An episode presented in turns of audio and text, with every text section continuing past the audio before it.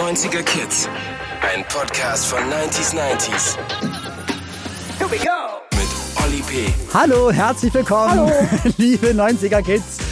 Das Grinsen ist uns immer noch ins Gesicht gemeißelt, denn wir denken noch gerne zurück an, ich muss sagen, mit einer meiner Lieblingsfolgen. Natürlich waren alle 45 Folgen, die wir bis jetzt aufgenommen hatten, oder wie viel sind es jetzt? 45, 46, irgendwie so? Ne? 45 müssten es jetzt, bei 45 müssten wir schon sein. Genau. Und weil das so schön ist, glaube ich, esse ich jetzt hier so eine, wie heißen die? Äh, Zuckerkette. So eine Zuckerkette Mega aus den 90ern. gesund. Die sind auch noch original 90er. Die liegen hier seit den 90ern. Ja. Wahrscheinlich esse ich sie doch nicht. Nee, aber die letzte Folge, das wollte ich gerade sagen, ähm, die war so schön, weil das Thema die Hörspiele der 90er oder halt dann auch natürlich 80er, 90er. Es gab ja dann viele große Geschwister, die sich dann untereinander die Geschichten getauscht haben und so.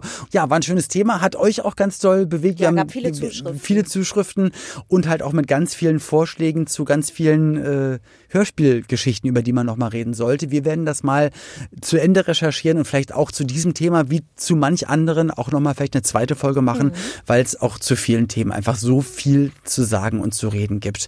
Und zu dem Thema, über das wir heute miteinander sprechen, liebe Ina, kann ich überhaupt nichts sagen. Deswegen bin ich sehr, sehr froh, dass wir einen Gast haben, der sich da ein bisschen besser mit Ja. auskennt. Und zwar geht es um, ja, ähm, das Wort war damals immer Austauschschüler. Äh, also, genau. Oder Auslandsjahr. Genau. Genau, in den 90ern. Und ähm, wir, das ist ein sehr spezielles Thema, Ja. aber das fing in den 90ern so an und ähm, wir haben dazu einen Gast eingeladen, der selbst in den 90ern ein- quasi ein, ein Austauschjahr gemacht hat. Okay.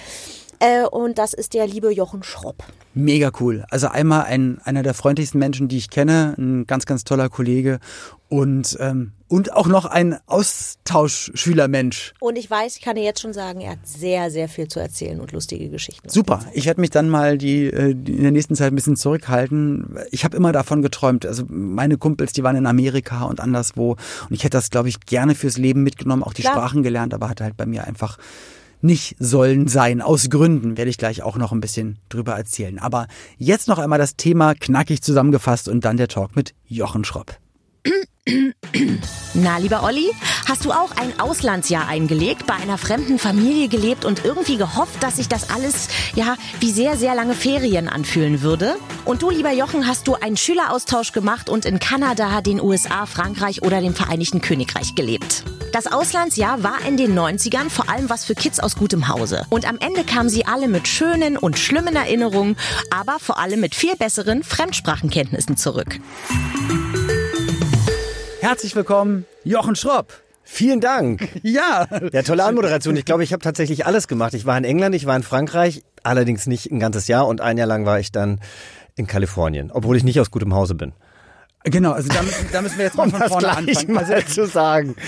Also genau, wir fangen jetzt erstmal beim Wesentlichen an. Schön, dass du zu Gast bist. Danke, dass du mit mir in die 90er zurückreist. Und äh, ja, du bist nicht aus gutem Hause, erzähl mal. Nee, ich, ich, ich sage das deswegen so, weil ich habe mich damals um ein Stipendium äh, beworben oder gekümmert ähm, vom Deutschen Bundestag. Die haben Ja. dann eben immer ähm, deutsche Kinder subventioniert und darüber geschickt und eben auch amerikanische dann über den Kongress. Und ähm, ich fand das einfach spannend und dachte, ich probier's mal. Und meine Mutter sagte dann, da bewerben sich über 50 Leute pro Wahlkreis, das schaffst du nie. Und wie alt warst du da? Da war ich 15 Okay, krass. und ich habe es geschafft. Und äh, hatte dann auch noch ein Direct Placement. Ja, weil viele das denken. Ich glaube, bei ganz, ganz vielen Dingen, ein Freund von mir, der wollte den Dalai Lama unbedingt mal über Tage lang fotografieren und mal auf einer Reise begleiten. Und alle haben ihm gesagt, ja, das, wieso soll das denn klappen? Ja. Und dann hat er gesagt, aber habt ihr denn schon mal gefragt? Also auch alles Fotografen, die so, nee, natürlich, müssen wir doch gar nicht fragen. Er hat halt die angeschrieben, so äh, von seinem Tross, und die haben gesagt, ja, na klar, wenn er in Deutschland ist, äh, nächsten Monat, fünf Tage bist du dabei. Und er war halt dann der Haus- und Hoffotograf vom Dalai Lama. Man muss es einfach machen. Genau. Aber mit 15 so mutig zu sein in ein anderes Land. Ja, aber das hat bei mir schon relativ früh angefangen. Also meine Eltern waren in einem deutsch-amerikanischen Freundschaftsclub, denn in den 90ern gab es in Hessen auch noch sehr, sehr viele Kasernen. Das heißt, äh, sehr viele Amerikaner haben dort eben auch noch gelebt in der Gegend. Kennt ihr aus Berlin, also aus Westberlin. Wir hatten da Ja. auch ganz viele mm, Kasernen. gehabt, Genau, ja. und äh, Rammstein und so weiter und so fort. Da gab es ja, sehr, sehr viele äh, Stützpunkte und deswegen bin ich, glaube ich, mit Amerikanern und mit Amerika sehr früh in Kontakt gekommen. War dann das erste Mal da mit zwölf. Da haben wir eine sechswöchige, in den Ferien eine sechswöchige Reise gemacht. Und äh, dort war ich dann zum Schluss in Kalifornien. Meine Eltern sind an der Ostküste geblieben und wir haben den ähm, die beste Freundin meiner Mutter, äh, die habe ich besucht. Die hatte nämlich einen Sohn in meinem Alter. Und bin dann zurückgeflogen nach Deutschland und habe dort meine spätere Gastfamilie kennengelernt. Die haben mir nämlich gesagt, wenn du irgendwann mal ein Jahr nach Amerika kommen willst, dann lass uns darüber sprechen, denn wir wollten eigentlich auch immer schon mal einen Austauschschüler, aber wir haben uns nie getraut, jemanden zu nehmen, den wir nicht kennen. Ja, aber wie geht denn das dann? Also ich, das wusste ich nämlich nicht, dass man sagen kann, also wie macht man das überhaupt? Weil ich habe es nie gemacht. Das haben viele Klassenkameraden von mir Ja. gemacht und viele von der Schule. Es waren auch viele Gastschüler aus anderen Ländern da. Ich fand das immer mega aufregend und ich glaube, dass es was ganz Prägendes ist und auch allein sprachlich und halt auch um, glaube ich, persönlich zu wachsen, selbstständiger zu werden. Es ist eigentlich eine Riesensache, die man Total. eigentlich machen sollte. Total. Also ich muss sagen, ich glaube, das hat sich ja mittlerweile auch so ein bisschen von Amerika wegbewegt. Die Ja. Leute äh, sind mittlerweile eher äh, Holland. Naja, oder ja gut, jetzt aufgrund der Pandemie natürlich, Ja, aber ich glaube, in den Spaß. vergangenen Jahren waren es, äh, war es Neuseeland, war es Australien, also teilweise China. Die Leute interessieren sich für China. Also die Welt ist ja viel kleiner geworden, was das irgendwie angeht. Ja. Ähm, Oder äh, Spanien oder so. Du kannst ja Sprachkenntnisse auch direkt nebenan. Also Eben, auch absolut. Man sein. muss ja gar nicht so weit. Für mich war es in den 90ern war Amerika da eben noch das gelobte Land und ich glaube, als Teenager kannst du dir nichts Besseres vorstellen Du, in als den 90ern, man konnte sich nichts Besseres vorstellen. Da kam die coole Musik her, die coole Mode, die coolen Filme. Also alles, was auf der Welt den Klar. Trend gesettet hat, kam aus Amerika. Multiplexe kannte man in Deutschland noch gar nicht so häufig, auf jeden Ja. Fall nicht äh, da, wo ich herkam. Äh, In-N-Out Burger, da hat mein bester Freund damals äh, gearbeitet und so weiter und so fort. Also ich fand es einfach mega spannend. Genau, und dann habe ich mich da eben beworben und ich habe eben das Wort Direct Placement schon mal gedroppt. Das heißt, ähm, man kriegt eben keine Familie zugeteilt oder eben auch keinen Bundesstaat zugeteilt, Ja. sondern man kommt mit einer Familie und die muss dann gewisse Regularien erfüllen. Okay. Da muss es dann eben auch noch einen Freund der Familie geben, der aber meine Vertrauensperson war, falls es Probleme in der Familie gibt. Okay. Dann muss die Schule natürlich auch dafür ausgestattet sein und dem zustimmen. Und wenn das alles klappt, und das war bei mir eben so, dann darf man in die Familie, in die man eben wollte. Und die müssen nicht nur Regularien erfüllen, sondern bekommen dann auch, außer Jochen Schropp, bekommen die dann noch was? Also werden die dann subventioniert? Die Bekommen die, kriegen, glaube ich, ein paar hundert Dollar im Monat. Deswegen gibt es ja so viele schwarze Schafe eben auch, was diese Familien angeht. Und deswegen Dass die eigentlich nur das Geld wollen und die Leute, die kommen, Ey, sind denen eigentlich ich kann egal. die Geschichten erzählen. Also ich habe wirklich, also ich hatte durch diesen ähm, Austausch des Kongress und des Deutschen Bundestags habe ich ja vorher auch im äh, in Wannsee hatten wir so eine Woche, wo wir eben alles über deutsche Geschichte und so weiter gelernt haben, wie wir uns verhalten sollen und so weiter und so fort. Wir haben uns dann am Ende des Jahres auch nochmal in Washington DC getroffen. Aber was sind denn das für geile Geschichten, was du hier gerade auspackst? Und Ich fange ja gerade erst an. Das ist ja der Wahnsinn, Es aber auch, dass das so, also dass das wirklich so, so nachhaltig aufgebaut wurde. Das war auch- toll. Ich bin also, jetzt noch mit Leuten äh, in Kontakt und es war auch das erste Jahr 1996, 97, wo ähm, Schüler aus den neuen Bundesländern damals eben das erste Mal an diesem Programm teilnehmen durften. Das heißt, ich, der ja aus Hessen kam und eigentlich ähm, mit der DDR auch überhaupt keine Berührung hatte. Gar Ja. nicht, überhaupt nicht. Äh, hatte dann auf einmal beste Freunde, die mir äh, aus ihrer Jugendzeit als äh, Jungpioniere oder sonst irgendwas erzählten. Das war schon alles insgesamt sehr, sehr spannend. Stimmt, weil ich, ich als Westberliner natürlich, Klar. wir waren ja komplett dran gewesen. Wir hatten einen Großteil unserer Verwandtschaft, hat äh, in der ehemaligen DDR gelebt oder in Ostberlin gelebt. Aber das heißt, dann sagt, dann ruft deine Mutter oder du, sagt dann in der Schule Bescheid, ey, übrigens nächstes Jahr ist Jochen nicht mit dabei. Wir haben das alles in die Wege geleitet oder machst du das bei einem Amt und die schreiben der Schule? Also was ist der, Oh Gott, du, da fragst du mich jetzt was. Also ich glaube, ist ja nicht dadurch, so schlimm, aber ich, ich probiere das nur so halb zusammenzubekommen. Also da ja war schon ein auf- großer Aufwand ist, ein Kind für ein Jahr wegzuschicken, so. Ja, also es war auf jeden Fall irgendeine Agentur äh, zwischengeschaltet. Da Ja. gibt's ja äh, relativ viele Agenturen, die diese Schüleraustausche vorbereiten. Ähm, ich brauchte ja auch ein Visum und so weiter und so fort. Und das lief eben dann alles seinen Weg. Und dann gehst du mit deinem ganzen Papierkram zur Schule und äh, erklärst halt die Situation. Und ich war ein recht guter Schüler, so dass ich dann sozusagen die elfte Klasse überspringen konnte und dann in der zwölften wieder einsteigen konnte, weil das kam ja auch noch das ist ja dazu. Wir hatten ja 13 Jahre damals noch und es hätte Das auch wurde, sein glaube ich, nämlich damals gesagt, dann kommst du zurück, aber musst dann sozusagen dann das Schuljahr dann einfach dann wiederholen. Und Ging. Das, das war auch immer so ein, Manchen Leuten auch so. Bummer, ja. Genau, aber das, was ich, was ich noch sagen wollte, weil du vorhin sagtest, so ja, was kriegen die Familien? Also ich habe, ähm, ich habe eben auch eine, eine Freundin dann gehabt, die wurde da so als bessere Putzfrau und äh, das habe ich mir nämlich gedacht, dass du eine Haushaltshilfe bist und Nanny. Ja, ja, da, aber das dafür gibt's ja extra Au-pair-Programme, die dann sowas anbieten, aber die haben sich die Schüler geschnappt. ja, irgendwelche Familien, wo Crack konsumiert wurde, wo sich quasi die Drogen äh, mit dem mit dem Austauschschülern quasi noch finanziert wurden. Also ich hatte Glück, aber es gab wirklich und gibt auch immer wieder noch schlimme Geschichten. Aber trotzdem Also bei dir war alles gut. Bei mir im war alles Teil gut. Im größten Teil. Also ich habe mich auch äh, aber darüber reden wir vielleicht auch noch. Ich habe mich mit meiner Gastfamilie auch das ein oder andere Mal äh, stark angelegt, weil das natürlich ganz, ganz andere Erziehungsmethoden waren, als ich sie gewohnt war. Und Amerika ist ja dann sowieso noch ein bisschen konservativer als wir hier in Deutschland. Aber ein Jahr, das ist echt krass. Also ich, ich war, ich war das einzige Mal, wo ich irgendwas ansatzweise Cooles gemacht habe als Jugendlicher. Da haben wir dann eine einwöchige Busfahrt nach Ungarn gemacht. Und das war unser Austauschprogramm. Ähm, die ungarischen Schüler, oder vielleicht waren es auch zwei Wochen, die ungarischen Schüler waren in Berlin, aber in einem Hotel untergebracht und haben Schulen besucht, also waren nicht bei Gastfamilien, aber wir sind dann zu Gastfamilien gekommen. Ich glaube, wir haben aber auch trotzdem über die Hälfte der Zeit in Hotels gewohnt, weil da auch vieles nicht geklappt hat.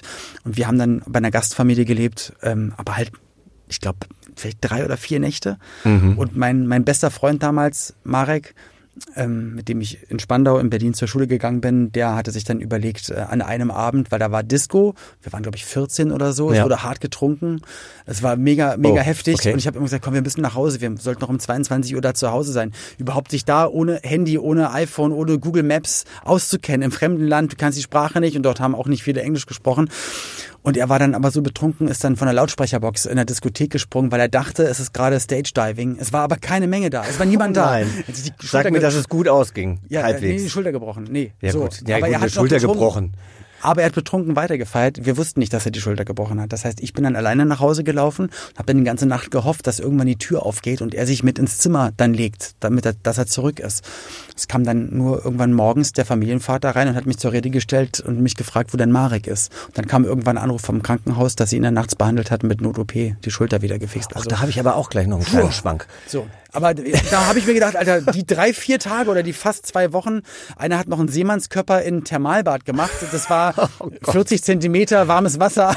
Und also und im Zug ist während der Fahrt einmal eine Tür aufgesprungen, weil die waren noch mit, mit so einem Seil festgemacht. Auf dem Hin Hinweg hat der Busmotor gebrannt. Also wir sind durch fast viermal gestorben. Und wenn ich mir dann vorstelle, ein Jahr auf einem fremden Kontinent als Elternteil, also ich, ich hätte es meinem Sohn natürlich gewünscht, diese Mhm. Erfahrung, aber ich hätte es, glaube ich, gar nicht ausgestanden. Ich hätte, glaube ich, ein Jahr lang ihn jede Minute angetextet, ob alles in Ordnung ist. Und die Ja. Möglichkeit gab es ja zu deiner Zeit noch nicht mehr.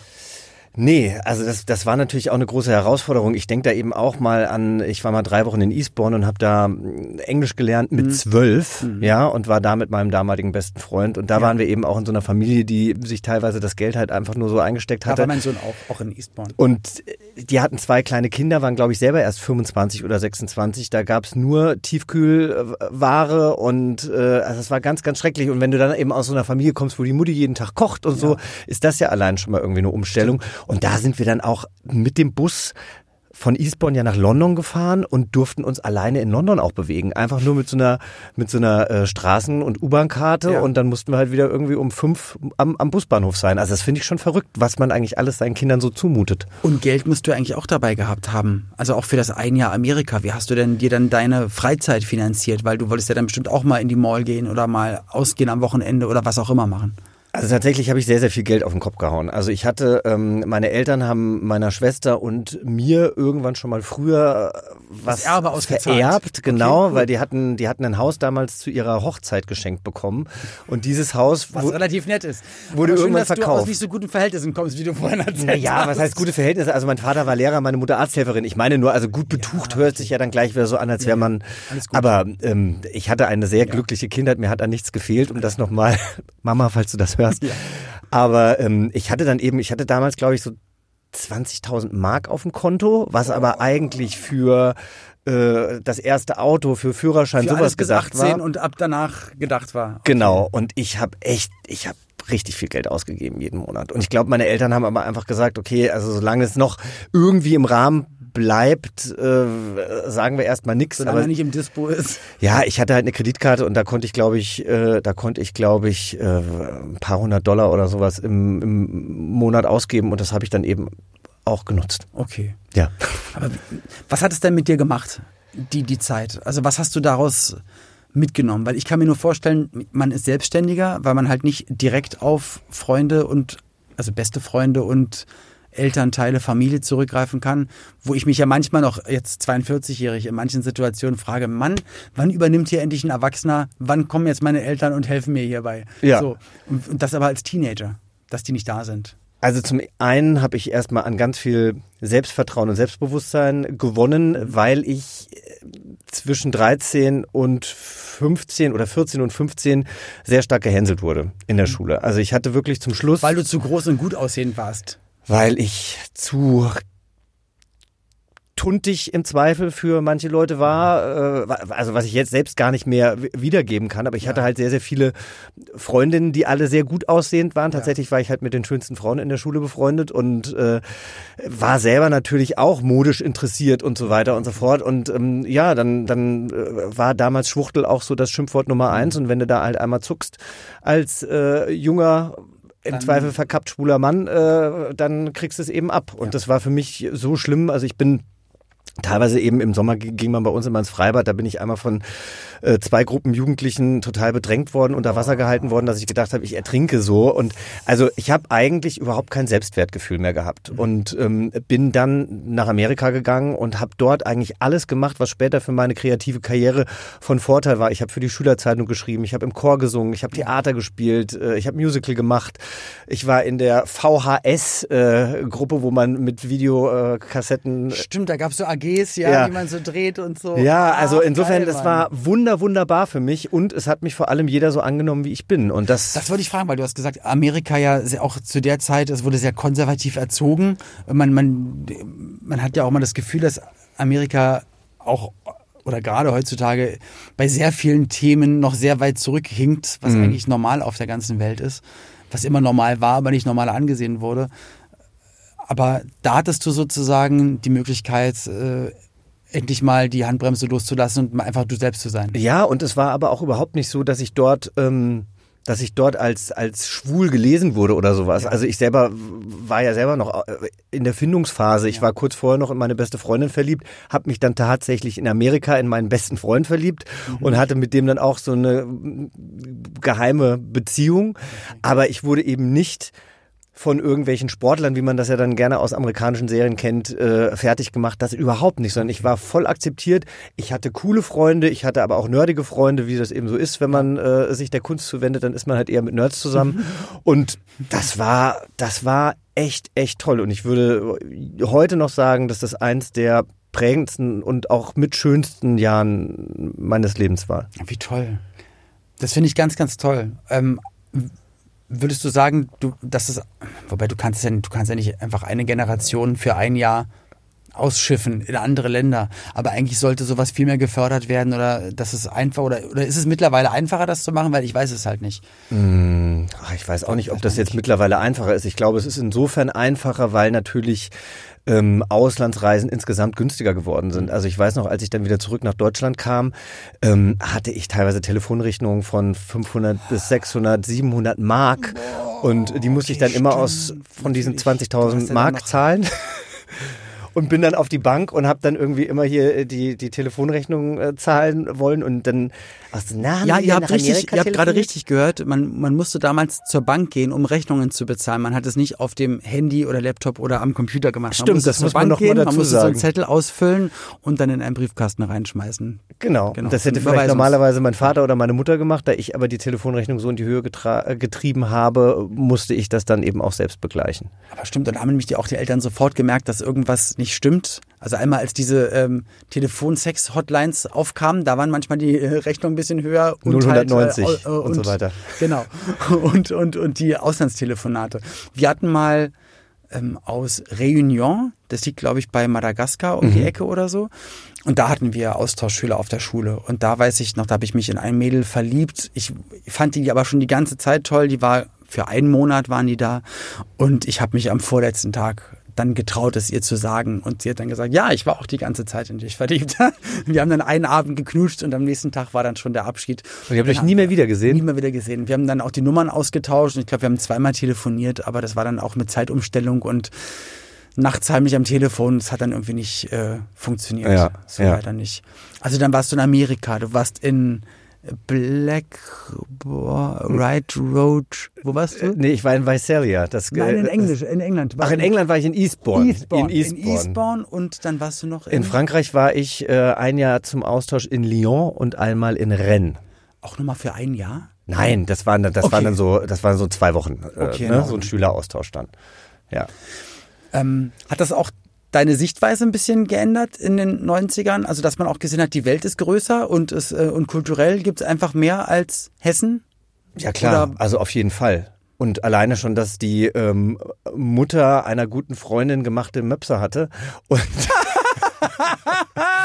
und ich sowas in meinem Leben noch nicht gesehen Und wir hatte. reden nicht von der Hunderasse. Und äh, nein, und dann äh, äh, haben wir einen Ausflug gemacht nach, ähm, nach San Francisco. Sie hat uns mitgenommen, weil sie auf eine Hochzeit ge gefahren ist. Und auf, auf der Rückfahrt sagte sie, ja, und die Mutter der Braut möchte sich jetzt auch gerne die Brüste machen lassen. Und dann saß ich da hinten und habe gesagt, warum lässt man sich denn die Brüste, Brüste machen? machen. Das finde ich unmöglich und überhaupt. Also das war in Deutschland war das damals noch überhaupt Noch kein Trend. so. Und dann äh, schwiegen alle in diesem kleinen Bus und zeigten auf die Mutter.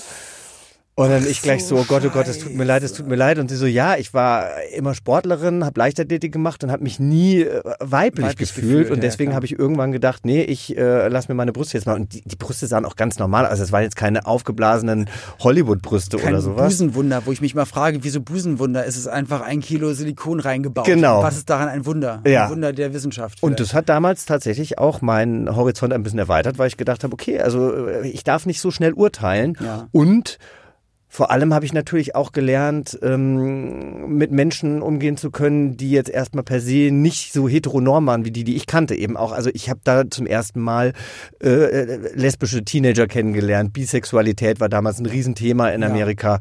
Und das hat mich natürlich auch Aber das war damals in Deutschland nicht so. Also bei mir an der Schule Thema. überhaupt also ich habe nicht. da auch nie was drüber gehört. Ja. Muss man ganz ehrlich sagen. und das und und da in der die, Schule jedenfalls nicht. Ich war Genau. Turniertänzer.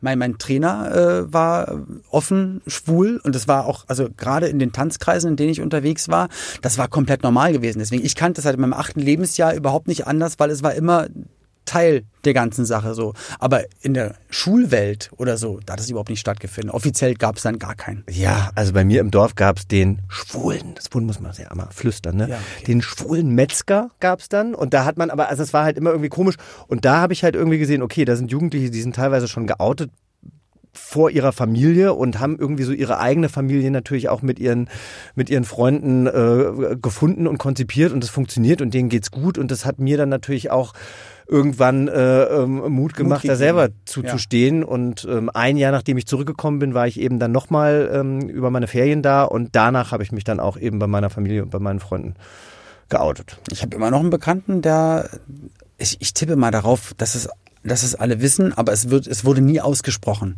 und ich glaube, das ist ein doofes Gefühl einfach, weil ich finde, also gerade in der Familie wenigstens äh, Ja, also ich habe es ja dann auch äh, offiziell noch sehr, sehr lange äh, zurückgehalten, aber ähm, ich kann sagen, es ist äh, eine wahnsinnige Befreiung, wenn man so einfach sein Ey, darf, ja, natürlich. ist. Es muss, muss sich ja jeder, der jetzt, äh, jeder zum Beispiel, jede Frau, die auf Männer steht oder Mann auf Frauen steht, man darf das nicht zugeben, das ganze Leben lang in der Sexualität, jedenfalls nicht öffentlich. Man wird Das halt ist ja- beschämt. Ja, man wird eigentlich seine wird ganze Jugend über beschämt Ja. und deswegen hat man dann auch so Probleme teilweise, dann später drüber zu sprechen, weil es halt immer mit was Negativem verbunden war. Deswegen bin ich so froh, dass wir ein Riesenstück weiter sind. Ähm, du machst einen Podcast. Yvonne und Berner. Wo wir beim Thema sind. Genau. Ja, genau, wo wir beim Thema sind. Deswegen, wir kommen gleich wieder zurück zu den Reisen, aber gerade weil wir halt auch bei, ja, bei all dem sind, was, was Liebe darf und was Leben darf.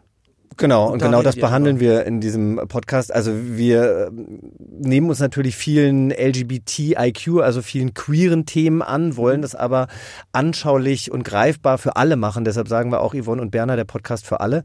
Aber mir war das wichtig, also genauso wie du ja auch ein Überthema hast, nämlich die 90er, wollte ich gerne auch einen Podcast machen, der für mich irgendeine Bedeutung hat. Die 90er waren für dich ja auch äh, ein sehr wichtiges Jahrzehnt. klar. Aber es gibt ja auch so Laber-Podcasts, Podcasts, wo sich jede Woche zwei Menschen treffen und sich über ihr Leben erzählen. Auch Ja. die sind ja oft sehr, sehr unterhaltsam Total. und haben Kultstatus. Ja. Aber das kam für mich irgendwie nicht in Frage. Und ähm, als ich dann Ja, eben weil du hast ja eine, Haltung und eine Message und, ähm, und selber durch dein Leben, auch was du gerade erzählt hast, äh, hast, kannst du da so viel berichten und auch ganz viel, das hört sich immer so doof an, dass man es immer noch sagen muss, aber auch, dass, dass das halt auch Mut macht einfach. Und ich lerne total viel. Ja. Also ich bin ja, ich habe ja die Weisheit auch nicht mit Löffeln gefressen. Wir haben heute eine Folge über Pansexualität äh, äh, aufgezeichnet. Was ich wusste das gar nicht, genau? was das ist. Ja, ein Kumpel hat es auch mal geschrieben und ich wüsste nicht genau, was es ist. Also eigentlich, ich, ich glaube, man kann es erstmal so runterbrechen, dass es die ähm, moderne Ausdrucksweise für Bisexualität ist. So, dass man aber gar nicht, dass man nur auf den Charakter eingeht. Ich, liebe ich den Menschen Und egal, was sozusagen. was der für ein Geschlecht hat Genau. oder vielleicht ist es auch ähm, ein non-binärer Mensch, also der sich selber gar kein Geschlecht zuschreibt. Es kann auch also, ein dass du gar nicht auf das Transgender Geschlecht sein. fixiert bist, sondern auf ihn als Mensch, den Charakter, ihn liebst. Genau. Und das Körperliche ist dann halt so, wie es gerade ist. Genau, wobei ich mich heute auch, wir haben heute ein Interview geführt mit einer pansexuellen jungen Frau und die sagt, natürlich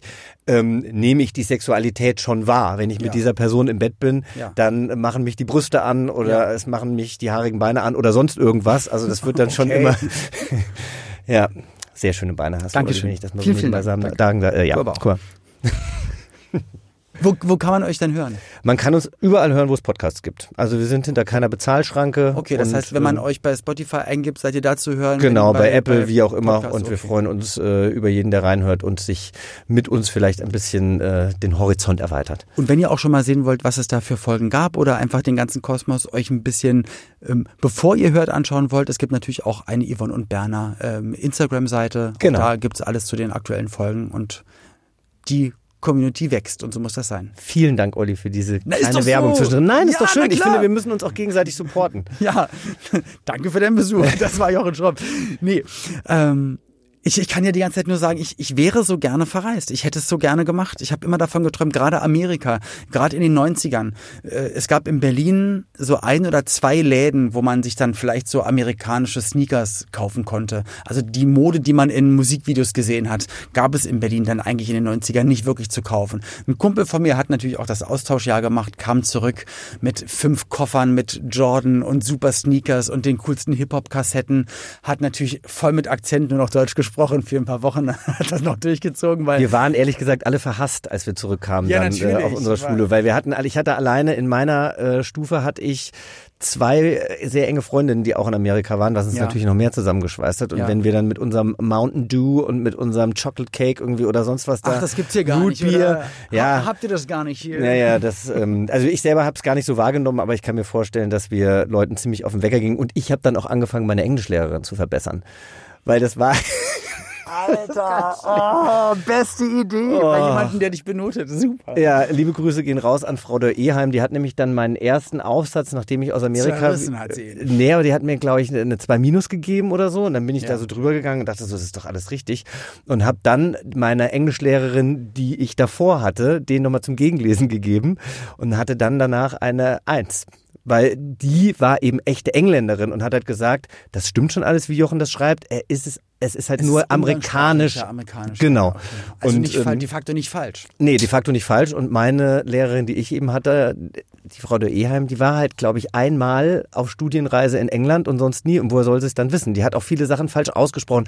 Ich habe ihr das Leben ein bisschen zur Hölle gemacht. Aber hast du dann dann noch eine Eins bekommen? Oder wie ist es dann ausgegangen? Also, oder hast du. Am Ende des Jahres, oder was? Nee, Ach so, also bei ja, ihr, bei, bei dieser 2 Minus. Das hast du wirklich gesagt. das hey, war dann eine Eins, ja. Ich war, ich war, ich, also Oh, das ist mega richtig mutig, schlimm. Mann. nee, es Krass, ist eigentlich ey. mega unsympathisch, wenn ich das jetzt so höre. Aber ich finde halt auch, also Nee, ich finde, ja mega geil. Aber auch das hat mir Amerika gezeigt, weil in Amerika hatten die Schüler mit ihren Lehrern ein viel, viel besseres Verhältnis. Also es war viel freundschaftlicher, es wurde viel mehr individuell auf die Person geachtet, während ich in Deutschland das Gefühl hatte, da oben ist der Lehrer, ja, der vielleicht auch noch weitaus älter ist als die, als die Schüler, der macht das schon seit Ewigkeiten und der hat auch keinen Bock an seinem ähm, Lehrplan irgendwas zu rütteln, der macht das nach Schema F seit Jahren. Und wenn man da widersprochen hat oder wenn man da was in Frage gestellt hat, dann gab es immer gleich eins auf die Mütze. Und ähm, da, da habe ich mich, glaube ich, so ein bisschen von emanzipiert. Und mein Vater war selber auch Lehrer, also und der hatte ein gutes Verhältnis zu seinen Schülern und deswegen habe ich das auch immer so ein bisschen eingefordert, dass ich da ein bisschen auf Augenhöhe, mehr auf Augenhöhe Ja, gesehen dass du werde. fairer behandelt wirst, Genau. individuell, weil Ja. am Ende musst du mit dem Zeug Zeugnis, was am Ende rauskommt, musst du dann in dein Berufsleben starten. Gut, das hat jetzt in der Schauspielerei-Moderation auch überhaupt keinen Hand und Fuß. Das war, glaube ich, total egal. Höchstens, wenn man dann mal bei Luke die Schule und ich zu Gast ist und sein Abi-Zeugnis vorzeigen muss oder sowas, da kann man dann Ich habe gucken. kein Abitur. Das macht gar nichts. Mir-. Ja, bis jetzt habe ich es noch nicht gebraucht, aber es war immer, mein Vater hat immer gesagt, oh, das irgendwann wird es dir mal auf die Füße fallen, deswegen probiere ich einfach so viel zu ackern, wie es nur geht, dass es einfach niemals passiert. Jetzt sitzen wir hier in so einem zwei Quadratmeter großen Studio. 90er. Aber sag mal, warum bist, warum bist du denn nie verreist? Hattest du denn damals schon Ich so eine glaube, krasse Karriere oder durch den und ich meine es ist gar nicht böse. Ich glaube, dass meine Eltern da, und natürlich müssen dich auch deine Eltern in sowas bestärken. Mhm. Ich glaube, wir hätten gar nicht gewusst, wie man das anstellt. Und ich glaube, da das auch keiner aus der Familie oder von Leuten, die wir kannten, gemacht hat, ist da war wahrscheinlich die Berührungsangst einfach zu groß. Ich hätte mich gar Mhm. nicht, vielleicht hätte ich es mich auch gar nicht getraut, aber ich glaube, meine Eltern hatten auch alle Hände voll zu tun, zu arbeiten und Sachen zu machen. Wobei sie hätten viel mehr Zeit gehabt, wenn ich nicht da gewesen wäre, hätten sie sich gar nicht um mich kümmern müssen. Ja. Aber ich habe zu der Zeit auch sehr viel, also von meinem 8. bis zum 18. Lebensjahr Turniertanz gemacht und Mhm. das relativ erfolgreich. Also es war wirklich Leistungssport und ich glaube schon deshalb wäre es schwierig gewesen zu sagen, ich bin jetzt ein, ein Jahr weg, Ja. weil dann hätte ich mit dem Sport aufhören müssen. Glaub, Aber es war auch, also es war teilweise, also die ersten drei Monate waren wahnsinnig schmerzhaft, weil du eben nicht so wie jetzt einfach mal schnell eine WhatsApp, einfach mal schnell über WhatsApp-Call jemanden anrufen, wo es ja auch noch nicht mal was kostet. und, und die Telefonate haben dann einfach hunderte Dollar oder Ja, es war wahnsinnig teuer. Ähm, Ich habe dann einmal im Monat habe ich immer so einen langen Brief geschrieben, wo ich alles reingeschrieben habe, was ich so erlebt habe, habe den dann kopiert und habe Okay. dann noch was Persönliches an jeden meiner Freunde dann noch zusätzlich geschrieben und so haben wir kommuniziert. Dann kam Wie irgendwie toll, einen Monat dass man später sich was damals zurück. für einen Aufwand gemacht hat, ne, weil es einem wichtig war, finde ich gut. Ja, aber es war halt immer alles sehr, sehr weit weg. Ne? Also man fühlte sich dann schon teilweise total alleingelassen. Gab es eine Situation, wo du in Gefahr warst oder weil du auch meintest, du bist vielleicht auch ein paar Mal mit deiner Familie dort, mit der Gastfamilie so angeeckt oder ihr hattet euch mal in den Haaren. Gab es eine Situation, wo du dachtest, okay, ich möchte jetzt zum Flughafen, ich möchte jetzt nach Hause? Gab es so ein Heimwehgefühl? Ja, also dieses Heimwehgefühl, das, das war das, was Die ich eben eigentlich Monate, ja. gerade beschreiben wollte, genau. Und ähm, in Gefahr habe ich mich nie gefühlt. Also weil ich kannte ja die Familie, ich war ja auch vorher äh, schon mal dort äh, zu Besuch in den Ferien. Also aber als ich dann da war, habe ich halt gemerkt, okay, meine Gastschwester war ein Jahr älter als ich, die hatte nie Geschwister. Das heißt, auf einmal ist da ein anderes Kind, was auch auf einmal verglichen wird. Ja, und kann Neid, Neid genau Absolut. Also sie war sehr missgünstig. Sie hat mich dann teilweise auch echt äh, ins offene Messer rennen lassen. Also die Schule hat mich so gefordert, dass ich teilweise ähm, meine Hausaufgaben abends gar nicht mehr fertig bekommen habe. Das heißt, ich bin morgens anderthalb Stunden früher aufgestanden. Und dann habe ich halt gefragt, wann muss Tascha ins Bad? Dann gehe ich als Okay, erstes ja, und dann stehe ich halt in der Dusche und dann klopft mein Gastvater, Tascha muss in die Dusche, was fällt dir ein? Und ich hatte halt mit ihr abgesprochen, dass ich um sechs in die Dusche darf, ähm, weil sie sagte, sie muss nicht vor halb sieben und um zehn nach sechs äh, Das hat klopfte. sie eigentlich dann nur gemacht, um dich zu ärgern. Ja, und sie hat dann teilweise auch ein bisschen schlecht über mich geredet in der Schule und äh, hat gesagt, ja, ich würde immer äh, das Telefon blockieren. Und das war eben da, als ich mal wieder mit meinen Eltern ein großes Heimwehgespräch hatte. Und dann habe ich halt auch zu ihr gesagt, und das muss ich eben sagen, ich habe ich hatte oft das Gefühl, dass ich erwachsener war als meine Gasteltern, als meine Gastschwester, die ein Jahr älter war, weil ich solche Sachen angesprochen habe. Das Ja. war aber eine Kultur, die, glaube ich, eher europäisch ist, dass man eben direkt ist oder und- deutsch ja, ja, jedenfalls, äh, dass man kommuniziert, dass man sagt, was man für Bedürfnisse hat, dass man einfach Sachen abspricht. Generell, also es und ist das machen klar, Amis oft halt nicht. Reden hilft definitiv immer. Und Mein Gastvater hat einmal zwei Wochen nicht mit mir geredet. Zwei Wochen, weil ich, äh, Ah. weil ich nicht zum Abendessen erschienen bin. So total bescheuert. Und äh, nach zwei Wochen kam ich dann nach Hause. Und das war so ein konservatives Ding. Die Familie sitzt abends zusammen, dann wird das Gebet gesprochen und alle haben am Tisch zu sein, wenn der Vater da ist und so. Und du hast es halt durch Ja. Zufall einmal nicht gemacht. Naja, ich hatte, ich hatte schon vorab gesagt, ich hatte da äh, Sportunterricht, der ging irgendwie bis 19 Uhr und ich hatte gesagt, ich weiß noch nicht, ob ich schaffe und hatte mich dann eben mit meinem besten Freund, in den verabredet, ich ja. ja auch verliebt war, äh, wir hatten uns dann gestritten und mussten dann halt zwei Stunden Dinge Diskutieren, ausdiskutieren. Wir saßen auch die ganze Zeit vorm Haus. Also es hätte auch jemand rauskommen können und sagen Sagt, können, hey, wir essen jetzt. Kommt doch mal rein. Ähm, Ja. Und das ist einfach, das kannte ich einfach nicht, dass Ja. man einfach so, Ja, aber du, ich meine, so ist es ja bei Bench. Man, man lernt ja aus jeder einzelnen Situation, die man erlebt. äh, Das ist eine Erfahrung, die einen dann einfach weiterbringt und das halt auf einem anderen Kontinent. Ich, ich hätte es wahnsinnig gerne erlebt. Ich bin, bin aber ja glücklich, dass es, dass es dir so gut geholfen hat. War das denn für dich ähm, einfach dort schulisch mitzuhalten? Hast du auch also wirklich ein Abschlusszeugnis? Hast du ein amerikanisches Abschlusszeugnis deiner neunten? Nee, welche war das? nee, Elfte? ich war in der elften Elften Klasse? und äh, ich hätte gerne dort die zwölfte besucht, dass ich eben dann einen Highschool-Abschluss gehabt hätte. Okay. Das hat meine Schule aber nicht zugelassen. Das heißt, ich habe zwar teilweise Kurse der zwölf besucht, war aber eigentlich ein Junior, so ist es dann. Und das war aber auch vollkommen okay. Also ich war teilweise total überfordert mit Geschichte, obwohl mir das total viel Spaß gemacht hat, aber Ja. da hatten wir wahnsinnig viel zu tun. Und dann so Mathe oder sowas, da muss man ja gar nicht selber auf den Lösungsweg kommen, sondern äh, arbeitet da immer noch nur irgendwelche Beispiele ab.